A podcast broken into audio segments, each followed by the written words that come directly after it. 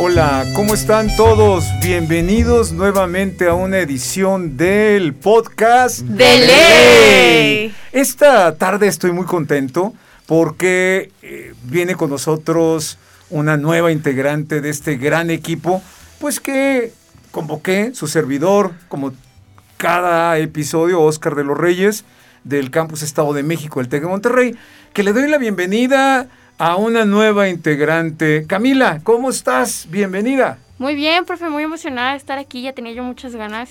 Eh, aprecio muchísimo la oportunidad y espero, espero ver a dónde llegamos con tanta discusión. Muchísimas gracias. Vamos a llegar lejos. Tú no te preocupes, tú déjate llevar, como todos quienes están escuchando, se dejan llevar por las voces ahora de Camila también de Sebastián. Hola Sebastián, ¿cómo estás? Muy bien, gracias. Como tal, te quiero decir Camila que este es un ejercicio de reflexión y de opinión, porque tenemos las bases para que nuestra audiencia también pueda opinar sobre lo que está pasando. Entonces aquí la opinión obviamente es responsabilidad de quien la emite, pero para eso estamos, para discutir lo que está pasando.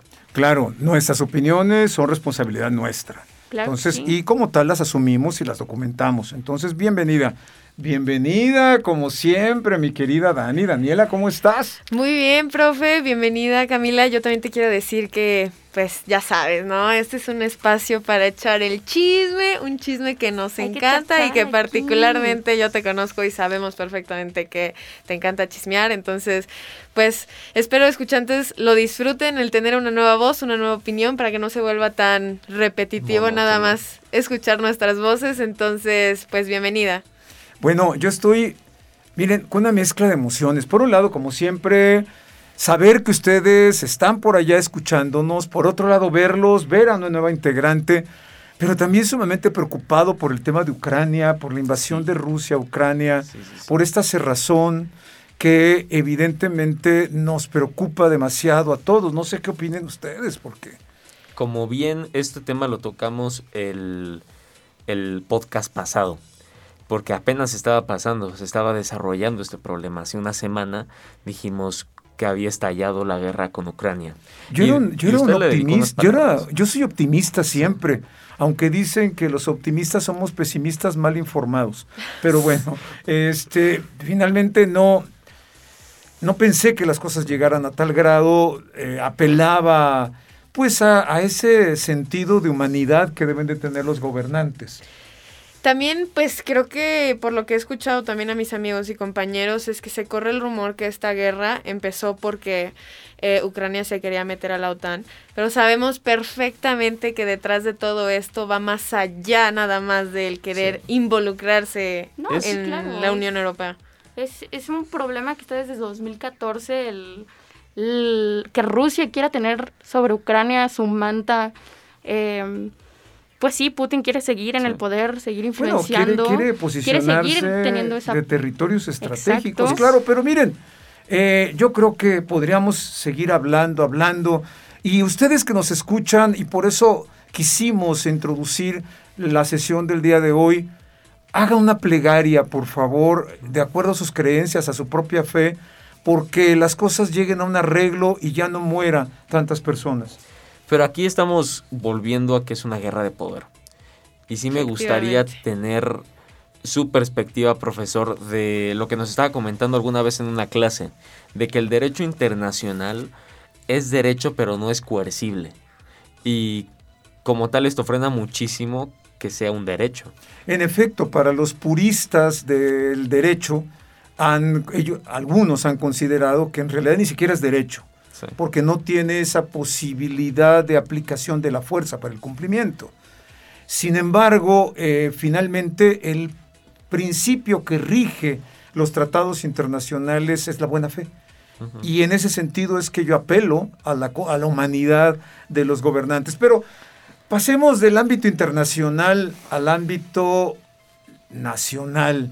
Algo que también nos preocupa, oigan, eh, pandemia, guerra en Ucrania, Poder. Eh, Poder, lo dices muy bien y en este, en este sentido es que quiero retomar qué está pasando con la próxima reforma constitucional en materia energética, Camila. Si bien como menciona, profe, es complicado lo que va a pasar a nivel internacional em, porque ahora todo, todo se conecta. Entonces, es importante tomar en cuenta que a lo que Rusia está haciendo con el tema del gas, que también es un tema de poder amenazar. Si bien, como bien sabemos... que Rusia tiene reservas de gas. Exacto, de hecho a eso iba, que, que, Rusia tiene las mayores, eh, digamos, de las mayores reservas de gas natural. que le administra la Unión Europea y, y, tiene sus ductos y él con un simple switch puede decir aquí ya no hay gas y, como bien sabemos en esta, en esta guerra de poder, ¿qué es lo que quiere Estados Unidos? También meter de su cachito, también estar presionando, porque ¿quién va a ser el proveedor de gas entonces si Rusia está amenazando a la Unión Europea? Yo creo que el mundo ya no está para una guerra fría, el mundo ya no está para la polarización. eso, eso que está diciendo Camila impacta también en México. Porque ahorita la reforma eléctrica está intentando centralizar los bienes eléctricos para el Estado. Está haciendo una, una empresa paraestatal, una empresa que actualmente debería ser privada. Porque ahorita donde Rusia tiene estos ductos, Rusia y Ucrania están en un conflicto que está elevando los precios del gas natural y del petróleo, la inversión extranjera y la inversión privada es lo más importante que necesitamos. Porque si todo se concentra en el gobierno, dependemos de cómo el gobierno la administre. Ese es un buen punto. También tenemos que tomar en cuenta que pues para eso existen las divisiones de poderes, ¿no? Para eso se hicieron los órganos autónomos, para que tuvieran su propia división del poder, para que un poder no solamente se concentrara en un ser supremo y que nos volviéramos absolutistas, porque volvemos a lo mismo. Lo que quiere hacer nuestro presidente es volver a juntar todo el país, o sea, todo el poder, centralizarlo. Bueno, pero tenemos ahorita el, eh, una reforma constitucional en manos prácticamente del Poder Constituyente Permanente, que son las legislaturas de los estados y el Congreso de la Unión. ¿Qué es la reforma energética? La reforma energética viene a modificar esta la iniciativa que reformó la Constitución en 2013 eh, durante el gobierno de Peña Nieto. Y en principio lo que trata es finalmente de centralizar en la Comisión Federal de Electricidad la generación de energía hasta un 54% lo, y dejar en manos de la iniciativa privada en un 46% la generación de energía. Es una reforma constitucional muy interesante a los artículos 25, al artículo 27 y al artículo 28 que considera que también la energía eléctrica es un área estratégica cuando antes no lo contemplaba así y daba la posibilidad de que los particulares pudieran en un momento dado participar en generación de energía. Esto puede traer muchas consecuencias. ¿Cómo la ven ustedes? Pues si bien el, sector privado es un factor importante para cualquier estado, para cualquier em, organización, es importante saber que el estado, en mi opinión, es quien debe de regular y el sector privado debe de proveer. Esta reforma de 2013 lo que tenía era que incentivaba al sector privado a, invertir la competencia. De hecho, México con esto tuvo más de 34 acuerdos de manera internacional em, y contratos para este tipo de cosas. Y con la de ahorita, con la, con la iniciativa de nuestro querido presidente, Em, pues bien, lo que quiere hacer es volver, según él, en este...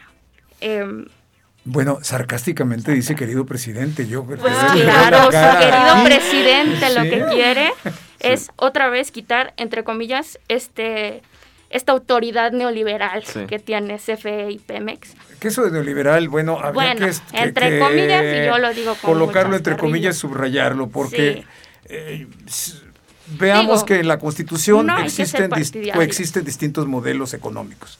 También hay que tener en cuenta que, pues básicamente, o lo que yo tengo entendido es que la reforma del 2013 se hizo para que sea más accesible o que fuera más económico todo este tipo de electricidad.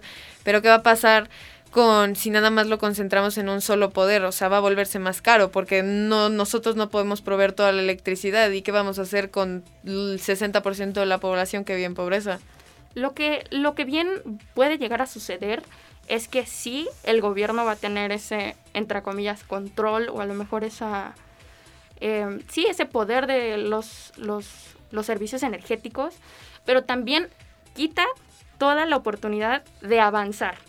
Si bien ahora México tiene muchos, tiene acceso a, a, yacimientos petroleros, lo que necesitamos es más tecnología. ¿Para qué? Para extraer de aguas más profundas esto. ¿Qué era lo que hacía el sector privado? Invertir. Yo pienso que principalmente es una reforma regresiva. Exacto. Que está regresando hacia lo que antes de la reforma energética teníamos. Está regresando a estas tendencias de medio ambiente sano, de que se protege al medio ambiente. Y también está regresando en términos de democratización de bienes. ¿Qué les digo con esto? Que actualmente la Comisión Reguladora de Energía y el Centro Nacional de Control de Energía, lugares autónomos donde se otorgan permisos, donde se regula todo, el tema, donde se transparenta porque son autónomos a final de cuentas, esta reforma eléctrica los quiere desaparecer. Y además a la Comisión Nacional de Hidrocarburos, que a mí me parece grave, y concentrarlo eh, a la Comisión Federal de Electricidad, con lo cual eso alerta alerta a nuestros vecinos del norte, que no sé si les parece a los Estados Unidos. No solo a los del norte. Eh, que, esto esté sucediendo.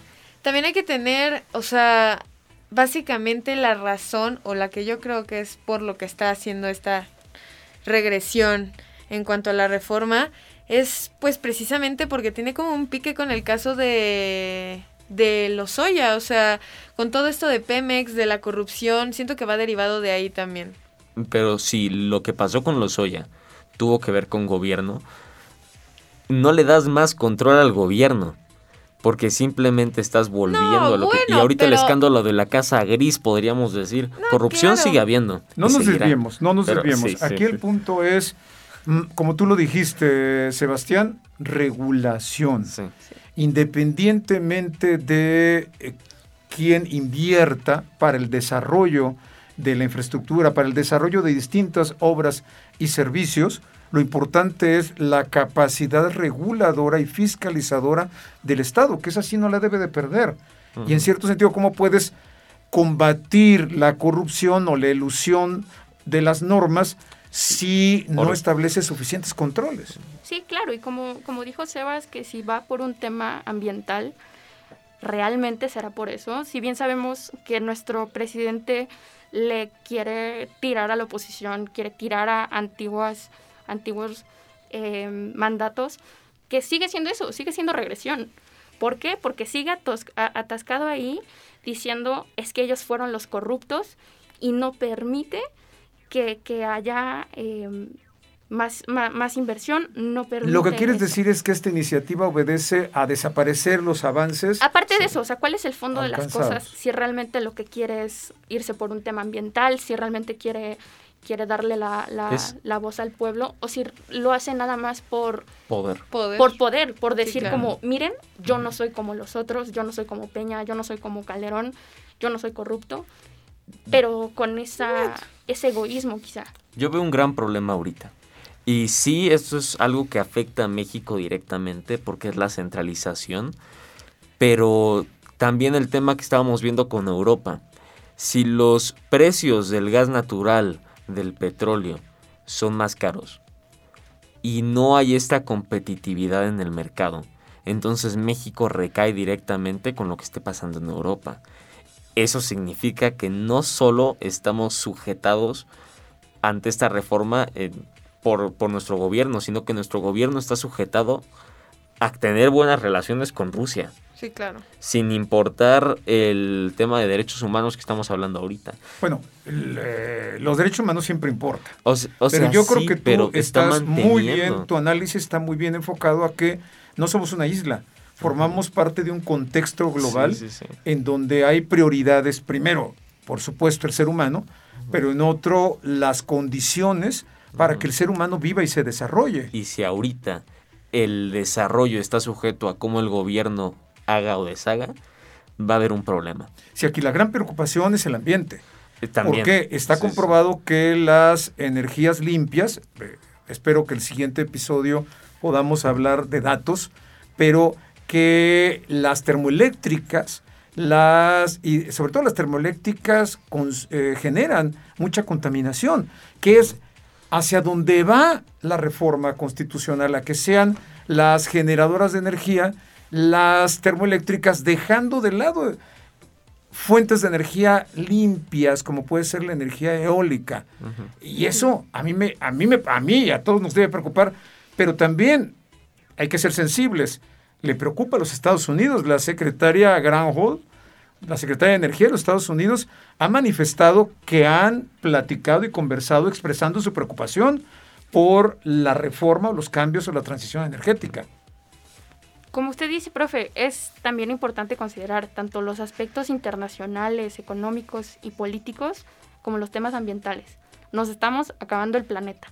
Y aparte de tener eh, las soluciones para las reformas, las nuevas iniciativas, para nuevos proyectos en materia de, carburos, también hay que pensar, y es, es lo que invito a todos y a todas, a solucionar qué vamos a hacer después con nuestras energías, qué es lo que México puede hacer para poder eh, no perder ese, ese gran talón que tiene de energías y qué hacer para futuras situaciones. Considero que principalmente es no frenar los avances que se hacen y esto se opone totalmente a ello.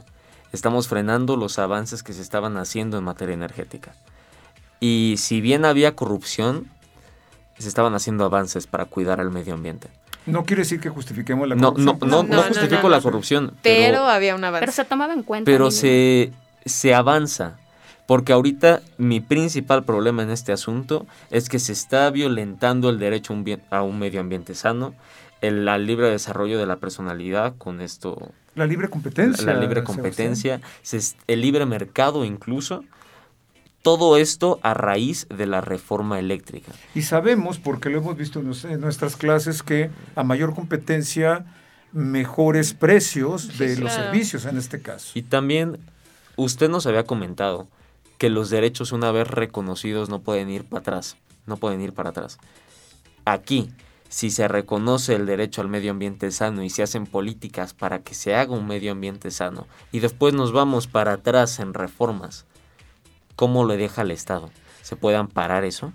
Bueno, aquello tocas un tema muy importante y lo voy a dejar ¿eh? aquí. Me temo, y proviene lo que les voy a decir de una muy buena fuente autorizada, pero no la voy a revelar. De, a ver, hemos visto en clase que no es necesario que, la, que haya reformas constitucionales porque se pueden formular leyes y, en la ley reglamentaria o en las leyes reglamentarias hacer los cambios. Y yo estaba pensando, y me lo comprobó esta fuente autorizada, que no voy a revelar, no identificada. me dice, es que estamos yendo hacia la reforma constitucional porque no queremos que se promuevan amparos en contra de ella. Porque evidentemente, porque si fuera una ley, evidentemente vendría una lluvia de amparos. Si la reforma es una reforma constitucional, la Corte ha establecido criterios que el amparo no procede contra reformas constitucionales. Entonces, ahí, está el asunto. es decir, no están modificando las leyes reglamentarias porque eh, temen que los usuarios se vayan al amparo. ¿Y de qué manera eso protege el Estado de Derecho que supuestamente vivimos? Es un Estado de Derecho en construcción. Pero además, eh, podríamos hablar otro día del Estado de Derecho y, nos llevaríamos mucho tiempo. Pero también otro tema muy importante. Tenemos reservas de litio estratégicas. Mi pregunta es, ¿tendrá el Estado, tendrá el gobierno la capacidad para explotarlas y desarrollarlas? Para eso se necesita de inversión. Lo mismo pasa con esto, con este tema del petróleo. Se necesita avanzar. Y dinero. Y dinero. La inversión. Se necesita. dinero. Se necesita tener nuevas. Eh, imaginar nuevas situaciones. Imaginar nuevas soluciones.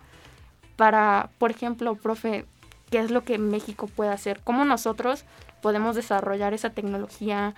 cómo nosotros nos podemos preparar o preparar a los mexicanos y a los mexicanos para esto, porque finalmente para eso es, si no hay un, sector privado que aquí, en mi opinión, lo que hay que hacer es que eso se tiene que equilibrar. El sector privado da y el sector público debe de administrar. Pero bien, mm, es una utopía y siempre va a ganar esta, este hambre de poder. No pensemos en que eh, no tengamos posiciones pesimistas y estoy de acuerdo Seamos contigo. optimistas también. Aquí lo importante es que el Estado tenga la capacidad a través del gobierno de regular, de fiscalizar. Lo que tú dices, yo pienso también igual. Exacto. Que la inversión privada o el sector privado debe de proveer y el Estado debe de regular. ¿Y cómo debe de regular de manera transparente? Con organismos autónomos pero que también estén ligados con el Estado, que el Estado les dé el reconocimiento de autónomos, para que se regule toda la, producción que haga el sector privado, que en esta reforma no existe. La iniciativa de reforma se postergó, lo cual significa que no tiene todas las, las manzanas en la canasta. Nuestro, como dice... Querido eh, presidente. Exacto, como dice Camila, mi querido presidente, ¿verdad? Eh, es hasta el mes que entra y se han hecho eh, ejercicios de parlamento abierto donde de manera muy accidentada ha participado también el sector empresarial para conocer la opinión de distintos sectores. Pero está en manos de los diputados, está en manos del Congreso de la Unión y los Congresos de los Estados. ¿Qué le dirían ustedes a, a estas personas que tienen en sus manos esta reforma tan relevante? Primero que nada, creo que pues no te, o yo no creo que tengamos personas capacitadas para llevar a este tipo de, bueno, llevar a este tipo de situaciones.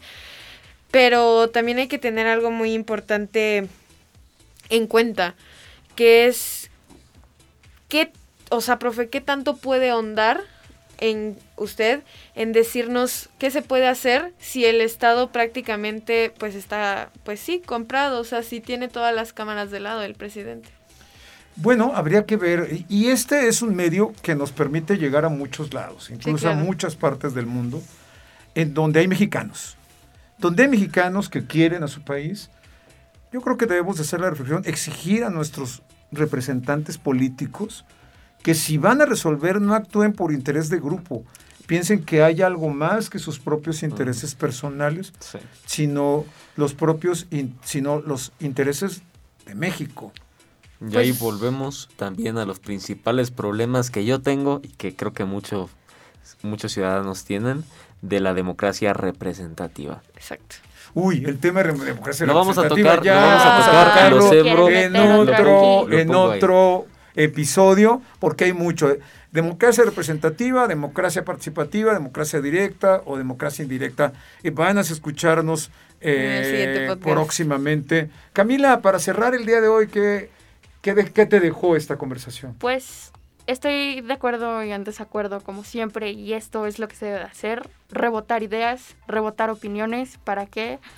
Y respetarlas, claro, ¿para qué? Para llegar a una solución debemos de, de tener esa cabeza objetiva para escuchar y para poder tener fuerza para hablar. También yo quiero dejarles que en lugar de estarnos enfocando en las cosas malas o ser pesimistas, creo que este cambio que necesita pues nuestro país, nuestro estado, viene de parte de nosotros, de nosotros los jóvenes, de nosotros los que vamos a estudiar derecho, que podemos aportar algo más y, poner nuestro granito de arena, porque al final de nada nos sirve estar quejándonos si nosotros no vamos a hacer un cambio. Yo me quedo mucho con lo que hoy vimos en clase. Hoy vimos en clase que esto no se puede modificar ahorita que nosotros no podemos impactar directamente al gobierno, pero sí podemos actuar cuando nos toque. Exacto. Lo que tú dices, sí podemos actuar cuando nosotros tengamos la posibilidad de hacerlo. Porque esto que está pasando ahorita es escalofriante. Es realmente triste ver cómo los derechos humanos están yendo regresivamente. Sí, Pero va a llegar el tiempo donde esté en nuestras manos. Entonces, cuando esté en nuestras manos, hagamos algo. Ya está en sus manos. Y yo apelo por este micrófono a nuestros representantes, creo que estarían de acuerdo conmigo, ¿no? En que hagan un esfuerzo de sentido de Estado, de mostrar el amor a México para tomar la mejor decisión, porque recuerden que nos representan a todos nosotros. Y por último, hay que darle una oportunidad a la paz. Nos vemos en el siguiente episodio de un podcast de, de Adiós. Hasta luego.